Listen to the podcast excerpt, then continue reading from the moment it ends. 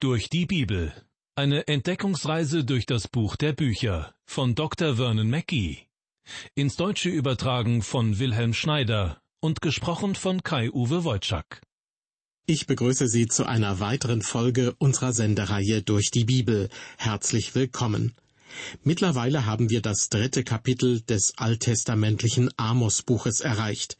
Weiter geht es gleich ziemlich genau in der Mitte ab Vers 7. Zunächst aber ein kurzer Rückblick, damit Sie wissen, worum es geht. Nachdem der Prophet Amos Gottes Gerichtsworte über die Nachbarvölker Israels verkündet hat, ist er ziemlich ausführlich auf die Sünden der Israeliten eingegangen. Dass ausgerechnet sie Gott ungehorsam sind und sein Gesetz verachten, wiegt besonders schwer, denn schließlich ist Israel Gottes auserwähltes Volk. Wer sonst, wenn nicht Israel, sollte in dieser Welt ein Zeugnis sein für seine Macht und Herrlichkeit? Im dritten Kapitel des Amos-Buches wurde am Anfang begründet, warum Gott über das Volk Israel Gericht halten wird. Die Tatsache, dass es sich um sein Eigentum, um sein auserwähltes Volk handelt, ist für ihn kein Hinderungsgrund. Ganz im Gegenteil. In der letzten Sendung habe ich gesagt, Licht haben bzw. Licht sein bedeutet auch immer Verantwortung. Ein erleuchtetes Volk hat eine größere Verantwortung als ein Volk, das in Finsternis lebt. Und dieses grundlegende Prinzip wendet Gott an. Er wird die, die Licht bekommen haben, härter richten als die, die in der Finsternis sind. Allerdings tut er es nicht ohne Vorwarnung, sondern gibt den Menschen sogar die Möglichkeit, sich ihm wieder zuzuwenden. In Kapitel 3, Vers 7 lesen wir, Gott, der Herr, tut nichts, er offenbare denn seinen Ratschluss den Propheten, seinen Knechten. Mit anderen Worten, Gott tut nichts, ohne es vorher seinen Dienern, den Propheten, anzuvertrauen. Er lässt sie wissen, was er tun will. Und zwar aus einem ganz bestimmten Grund. Vers 8. Der Löwe brüllt, wer sollte sich nicht fürchten? Gott der Herr redet, wer sollte nicht Prophet werden? Nach der Bibelübersetzung Hoffnung für alle lautet dieser Vers so Wenn der Löwe brüllt, wer bekommt da keine Angst? Wenn Gott der Herr für die Menschen eine Botschaft hat, welcher Prophet kann da schweigen? Das Problem in unserer Zeit besteht nicht darin, dass Gott keine Botschaft mehr für die Menschen hat, sondern dass sie seine Botschaft nicht hören wollen. Er warnt die Menschen in seinem Wort, und ich habe das Gefühl, dass die Bibel aktueller ist als unsere Tageszeitung. Eine Tageszeitung vom Morgen kann bereits mittags schon ziemlich alt aussehen, dann nämlich, wenn sich wichtige Ereignisse schier überschlagen. Doch das Wort Gottes ist am nächsten Tag und auch am Ende der Zeit noch genauso aktuell wie heute. Gott hat es den Seinen immer wieder offenbart, wenn er vorhatte, sein Gericht über sie zu bringen. Das war schon so zur Zeit Noahs. Er gab Noah 120 Jahre Zeit, um seine Zeitgenossen damals zu warnen. Doch die Welt hörte seine Botschaft nicht. Und Gott ließ auch Abraham vorher wissen, dass er Sodom und Gomorra zerstören würde. Es ist gut, dass er dies im Voraus angekündigt hat, sonst hätte Abraham wohl eine falsche Sicht von dem Allmächtigen bekommen. Er hätte ihn wohl fortan als einen grausamen und erbarmungslosen Gott angesehen. Der Herr hat solche Dinge den Seinen immer vorher offenbart.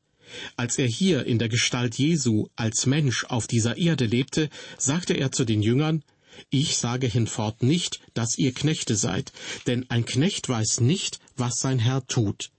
Euch aber habe ich gesagt, dass ihr Freunde seid, denn alles, was ich von meinem Vater gehört habe, habe ich euch kundgetan. In der Bibel gibt es noch weitere Beispiele, besonders im Alten Testament. So warnte Gott Josef, den Sohn Jakobs, bereits im Voraus vor den sieben Jahren Hungersnot, die über die Erde kommen sollten. Auch Elia wurde vor der Dürre gewarnt, die über Israel kommen sollte. Ja, Elia ging sogar an den Hof von Ahab und Isabel, um ihnen zu verkünden, dass ihnen eine Dürre bevorstand.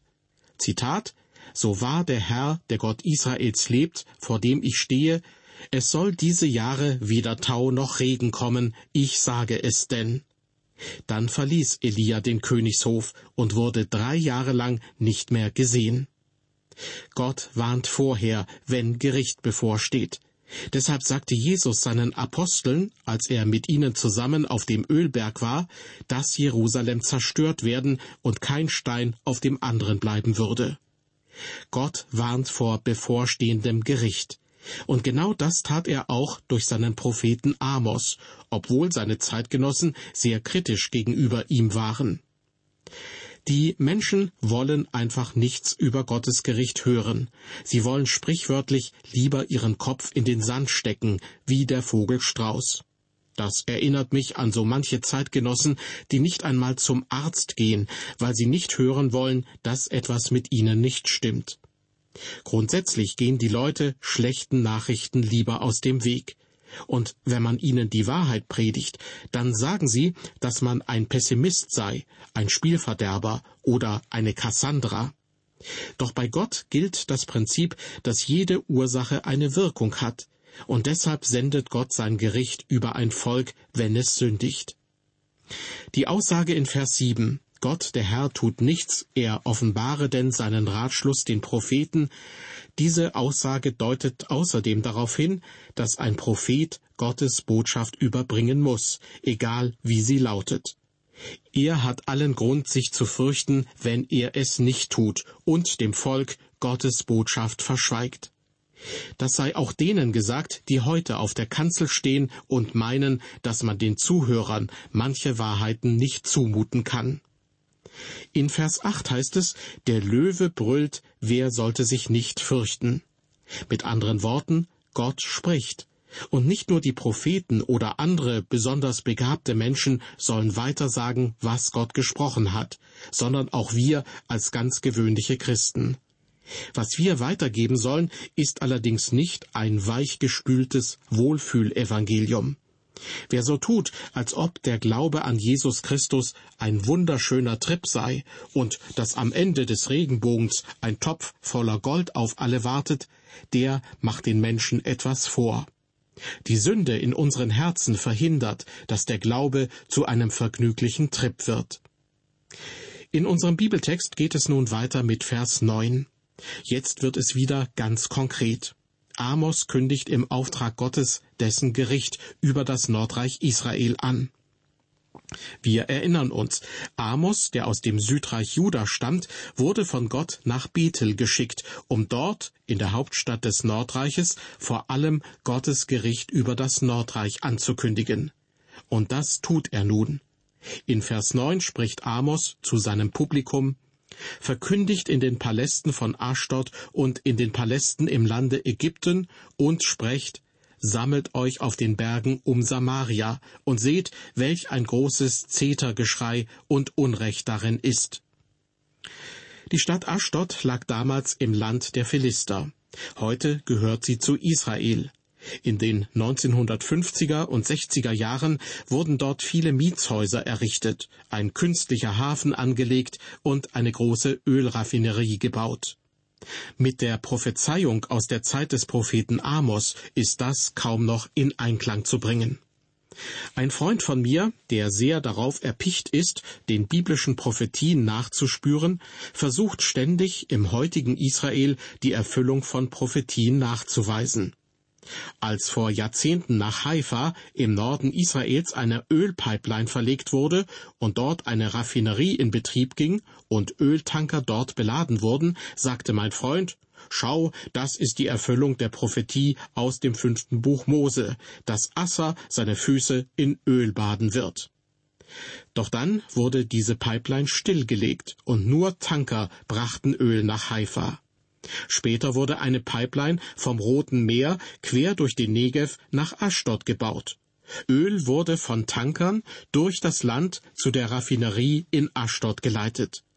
Plötzlich sah es so aus, als würde der Stamm Dan und nicht Asser seine Füße in Öl baden. Doch mein Freund sprach nicht mehr über die Erfüllung dieser besonderen Prophetie, weil er erkennen musste, dass es einfach nicht passte. Ich persönlich bin deshalb sehr vorsichtig damit, bestimmte aktuelle Ereignisse im heutigen Israel mit den alttestamentlichen Prophezeiungen in Zusammenhang zu bringen. Denn vieles, was in der jüngeren Vergangenheit wie eine erfüllte Prophezeiung ausgesehen hat, stellt sich inzwischen ganz anders dar.